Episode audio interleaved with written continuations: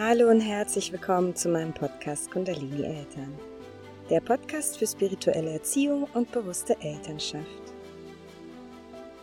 Heute spreche ich mit euch darüber, wie sich unsere Ansichten zum Thema Kindererziehung unterscheiden können von den Ansichten, die unsere Eltern haben. Das bedeutet, ich spreche mit euch darüber, wie können wir damit umgehen, wenn unsere Mütter oder Schwiegermütter oder auch Väter, Schwiegerväter, also die Großeltern unserer Kinder, eine ganz andere Ansicht davon haben, wie wir im Alltag mit unseren Kindern umgehen sollten. Es führt nicht selten zu Herausforderungen im Alltag und auch im Umgang mit unseren Eltern. Und hier möchte ich euch von einigen Erfahrungen berichten und euch einige Tipps mit auf den Weg geben. Mein Name ist Xenia Rodos und ich freue mich von ganzem Herzen, dass du heute hier wieder dabei bist.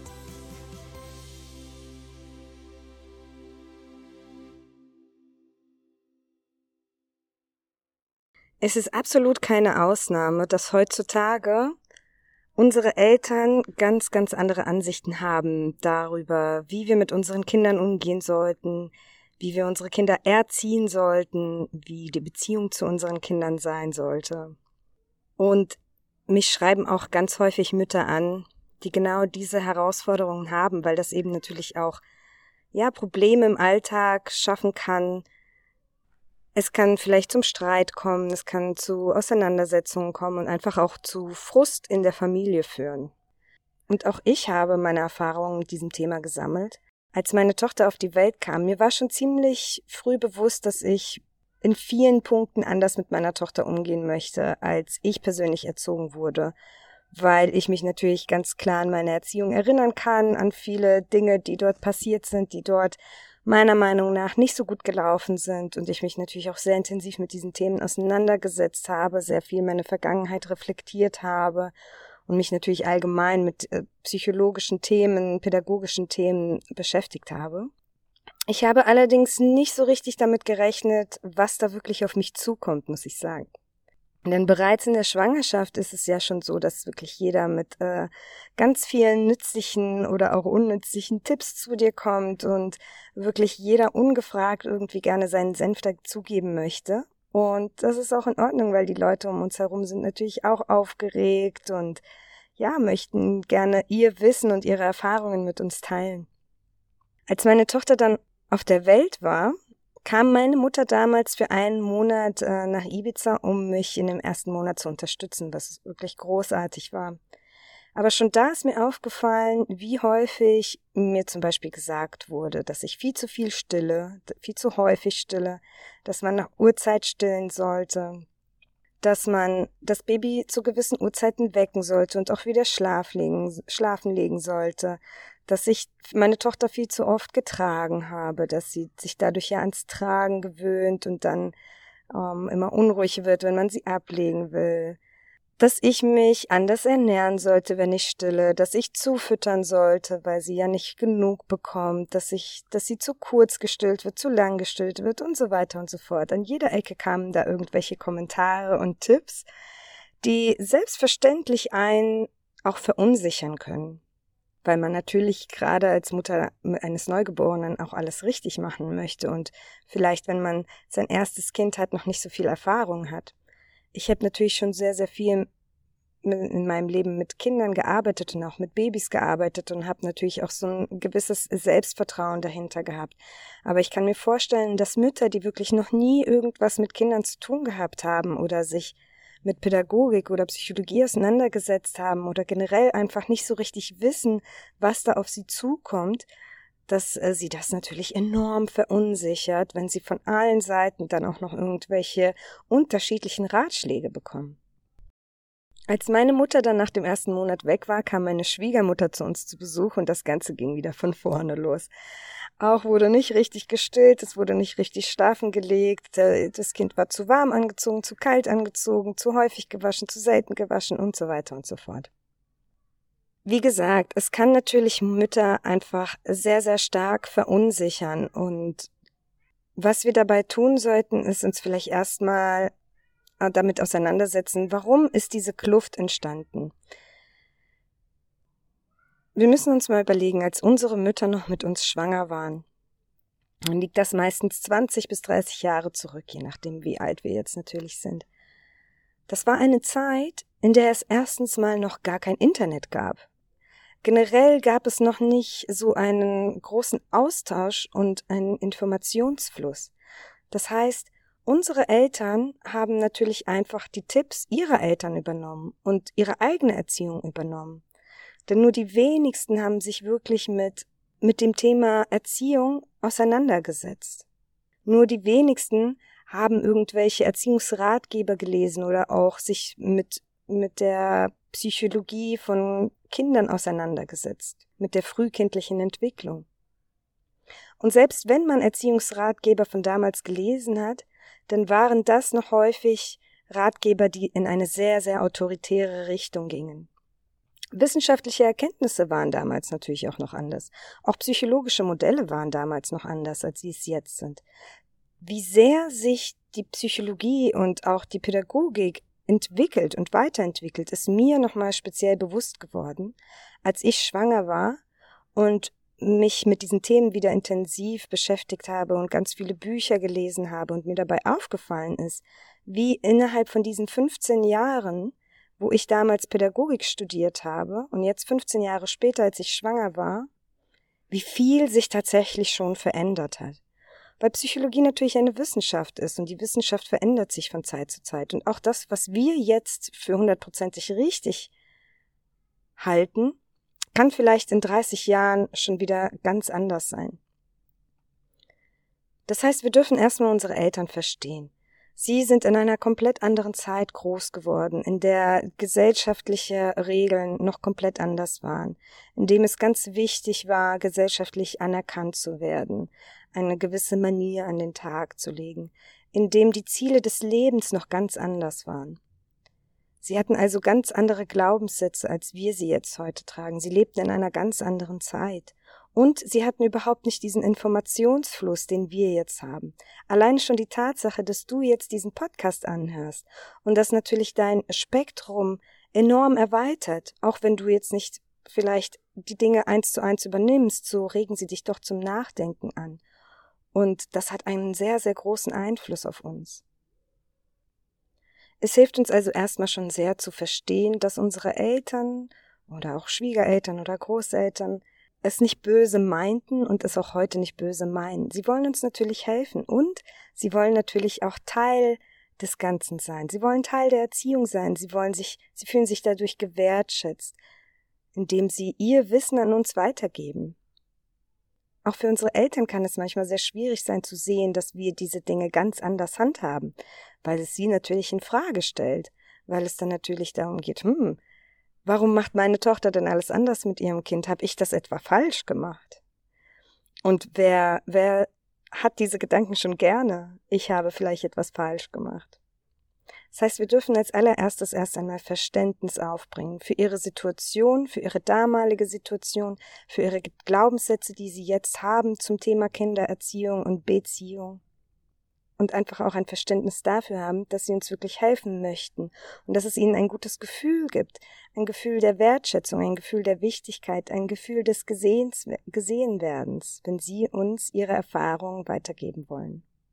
Der erste Punkt liegt also darin, erst einmal unsere Eltern und Großeltern zu verstehen und sie nicht unbedingt gleich vor den Kopf zu stoßen, sondern ein bisschen Mitgefühl für sie zu haben und ihre Situation und ihre Sichtweise zu haben. Allerdings denke ich, wir sollten immer auf unsere eigene Intuition hören.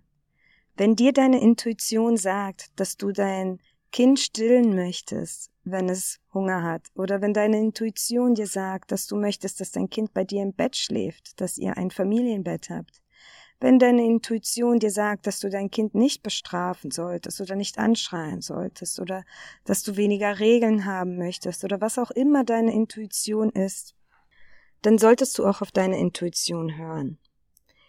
Denn die Verbindung zwischen der Mutter und dem Kind ist eine ganz besondere Verbindung. Wir Mütter können einfach sehr intuitiv fühlen, was unser Kind gerade braucht und was wirklich richtig für unser Kind ist. Man kennt ja den Spruch, niemand kennt sein Kind so gut wie die eigene Mutter, und das stimmt auch. einfach intuitiv, wir sind energetisch so stark mit unserem Kind verbunden und das ist eine sehr spezielle Verbindung. Keine Mutter, keine Schwiegermutter, keine Großmutter, keine Tante, keine Nachbarin, keine Freundin kann diese Information so aufnehmen von unserem Kind, so wie wir es können. Keiner kann das fühlen, was wir als Mütter oder auch Väter fühlen können. Das ist wirklich eine sehr spezielle Beziehung, die die Eltern zu ihrem eigenen Kind haben. Deswegen, wenn dir dein Bauchgefühl eine ganz klare Richtung angibt, dann solltest du auch auf dein Bauchgefühl hören, denn es, unsere Intuition ist die größte Weisheit, die wir in uns tragen. Unser Bauchgefühl ist das Zufälle, ist die zuverlässigste Informationsquelle, die wir haben. Wenn wir immer unserer Intuition folgen und unserem Bauchgefühl nachgehen, dann werden wir sehen, dass alles in unserem Leben in einen Fluss gerät, in dem sich alles zusammenfügt und wir einfach die für uns richtigeren Entscheidungen treffen können. Das heißt, wir sollten uns also nicht verunsichern lassen. Es ist natürlich immer gut, Ratschläge zu bekommen, gerade wann man unsicher ist. Allerdings sollten wir dabei immer auf unser eigenes Gefühl achten. Und was wir im nächsten Schritt tun sollten, ist, wir sollten auf jeden Fall Grenzen setzen und diese klar kommunizieren, wenn es uns zu viel wird. Auch ich habe an, bin irgendwann an einen Punkt gekommen, an dem ich zu meiner Mutter gesagt habe, Mama, vielen Dank für deine ganzen Ratschläge. Ich kann dich total verstehen, weil du schon natürlich die Erfahrung hast und du hast uns großgezogen. Aber es ist mir einfach zu viel. Es ist mir zu viel, von jeder Seite irgendwelche Tipps zu bekommen. Ich wertschätze das sehr und ich bin dir sehr, sehr dankbar.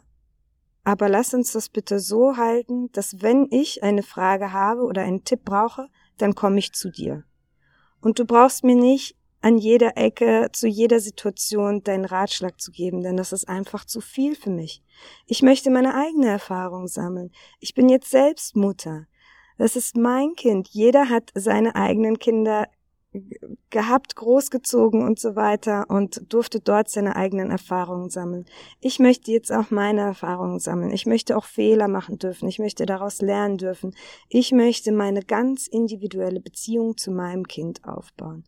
Wenn ich wirklich Hilfe brauche, komme ich auf dich zu. Und bei mir hat das sehr, sehr gut funktioniert. Ich habe das mit meiner Mutter wie auch mit meiner Schwiegermutter gemacht. Und es hat, wie gesagt, wirklich ganz gut geklappt.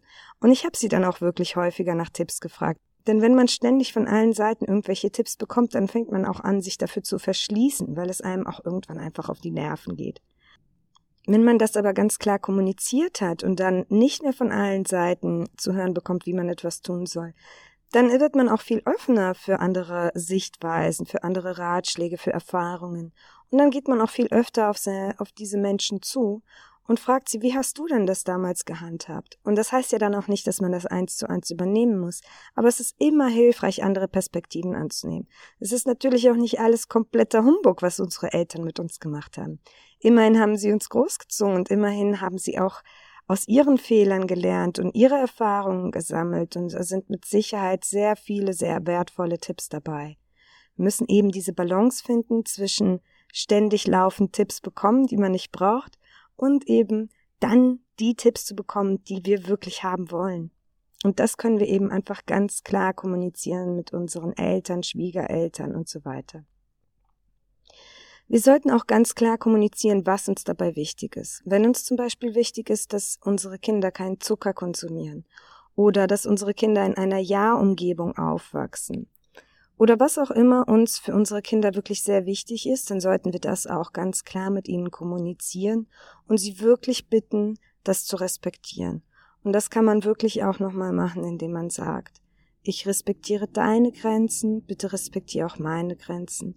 Jeder wird einmal zur Mutter oder zum Vater in seinem Leben und darf diese Erfahrung selbst sammeln. Bitte gib mir den Raum, meine Erfahrung zu sammeln. Bitte gib mir den Raum, so eine Beziehung mit meinem Kind aufzubauen, wie ich sie für richtig halte. Bitte respektiere diese Grenzen und stehe hinter mir. Lass uns eine Gemeinschaft sein, ein Team sein, als Familie und lass uns bitte gegenseitig diesen Respekt entgegenbringen, dass wir uns dann an diese bestimmten Normen, die wir haben möchten, halten. Sehr häufig schreiben mir dann auch Mütter, dass genau das das Problem ist, dass sie die Grenzen kommunizieren zu ihren Eltern und Schwiegereltern, dass diese diese aber nicht einhalten. Wenn dann die zum Beispiel die Kinder übers Wochenende da sind, dann wird zum Beispiel Eis gegessen oder Süßigkeiten konsumiert oder es wird Fernsehen geschaut oder was auch immer. Und dann wird auch noch häufig dazu gesagt, aber verrat das nicht Mama, es bleibt unser Geheimnis. Und viele Mütter ärgert das natürlich und das ist auch völlig verständlich. Mich würde das auch sehr ärgern. Was wir hier natürlich auch machen können, ist natürlich erstens klar wieder ins Gespräch gehen, aber auch hier wieder Mitgefühl zeigen. Denn warum machen das vielleicht dann die Großeltern hinter ihrem, hinter unserem Rücken? Weil sie auch immer noch einen Weg natürlich finden, die Liebe der Enkelkinder zu bekommen. Wenn sie denken, oh, ich gebe dem Kind heimlich Süßigkeiten, weil Mama das nicht erlaubt, dann denkt die Oma ganz klar, dann ist die Oma beliebter dadurch, denn bei Mama darf ich keine Süßigkeiten essen. Also will ich häufig zu Oma, weil dort kriege ich Süßigkeiten. Oder kann dort Fernseh gucken. Oder darf dort eben Dinge machen, die ich zu Hause nicht machen darf. Auch da dürfen wir Verständnis mit, mitbringen, denn unsere Eltern meinen es damit gar nicht böse. Aber sie wollen einfach eine gewisse Beziehung zu ihren Enkelkindern aufbauen. Und vielleicht sehen sie sie viel seltener und haben viel weniger Zeit mit ihnen und haben natürlich nicht diese intensive Beziehung, die wir zu unseren Kindern haben. Und suchen dann Wege, wie sie diese Beziehung vertiefen können. Natürlich wissen wir alle, dass das vielleicht nicht der richtigste Weg ist, aber es ist nun mal ihr Weg. Es ist auch nur ein Weg, wie sie sich die Liebe suchen, wie sie sich die Aufmerksamkeit suchen. Und da dürfen wir natürlich auch Verständnis und Mitgefühl für zeigen. Wir dürfen auch akzeptieren, dass unsere Kinder auch diese Erfahrungen machen dürfen. Dass sie lernen, dass unsere, dass unsere Kinder lernen, dass ihre Eltern eine Art und Weise des Umgangs mit ihnen haben und die Großeltern eben einen anderen. Vielleicht sind die Großeltern strenger, vielleicht verlangen sie mehr Tischmanieren, vielleicht sind sie entspannter und lockerer und lassen dem Kind viel mehr durchgehen. Kinder lernen dadurch auch, dass eben jeder Mensch anders ist, dass eben nicht nur die Ansicht der Eltern die einzige wahre und richtige ist, sondern dass es andere Menschen in der Umgebung sind, gibt, die andere Ansichten vom Leben haben, die an andere Ansichten darüber haben, was gut und was falsch ist, was gesund, was ungesund ist und so weiter. Und das hat auch wirklich Vorteile, weil es einfach unser Kind dazu anregt, die Dinge kritisch zu hinterfragen und einfach verschiedene Perspektiven anzunehmen und einfach zu verstehen, dass es verschiedene Perspektiven auf das Leben gibt, verschiedene Art und Weisen des Umgangs mit dem Leben gibt. Wir können wie immer versuchen, die positiven Aspekte aus all dem zu sehen und uns nicht zu sehr auf das Negative zu konzentrieren. Denn wenn wir immer mehr Wut unseren eigenen Eltern gegenüber aufbauen, weil sie vielleicht einen anderen Umgang mit unseren Kindern pflegen, als wir ihn uns wünschen, dann bauen wir wirklich nur mehr und mehr negative Gefühle auf, die unser Kind auch wahrnimmt, die unser Kind auch Stress empfinden lässt, die Unruhe reinbringt, Unruhe in unsere Beziehung reinbringt, Unruhe in unser Energiesystem, Unruhe in das Energiesystem unserer Kinder, Unruhe in die Beziehung zu unseren Eltern und einfach allgemeine Unruhe reinbringt. Und wir dürfen uns da wirklich auch mal selbst an den Kragen fassen und fragen, ist das denn wirklich so schlimm, was meine Eltern da gerade machen als Großeltern? Oder triggern sie mich vielleicht einfach nur? Denn natürlich triggern uns unsere Eltern ganz besonders, genauso wie unsere Kinder unsere eigenen Wunden sehr stark triggern, so triggern auch unsere Eltern unsere eigenen Wunden sehr stark. Wir dürfen also diese Komplexität dieses ganzen Familienkonstrukts auch einfach mal anerkennen und uns da ein bisschen hineinfallen lassen, da ein bisschen die Kontrolle loslassen und ein bisschen uns zurück in unser Vertrauen kommen dass alles so richtig ist, wie es ist. Ich hoffe sehr, dass ich dich ein bisschen damit beruhigen konnte, wenn du gerade selbst genau diese Probleme hast zum Thema Eltern, Schwiegereltern, Ratschläge, Tipps und so weiter. Bleib in deiner Intuition, sei selbstbewusst, hab dein Selbstvertrauen. Du bist die beste Mutter, du bist der beste Vater für dein Kind. Nur du hast diese intuitive Verbindung zu deinem Kind zu dir ist sie ganz besonders stark und nur du weißt auch wirklich immer, was das Beste für dein Kind ist. Hör ganz stark auf, das, auf dein Herz und auf dein Bauchgefühl. Hab Verständnis für alle deine Familienmitglieder. Zeig ihnen die Dankbarkeit, die sie verdienen und kommuniziere deine Grenzen ganz klar. Ich wünsche dir ganz, ganz, ganz viel Liebe aus Bali, deine Xenia.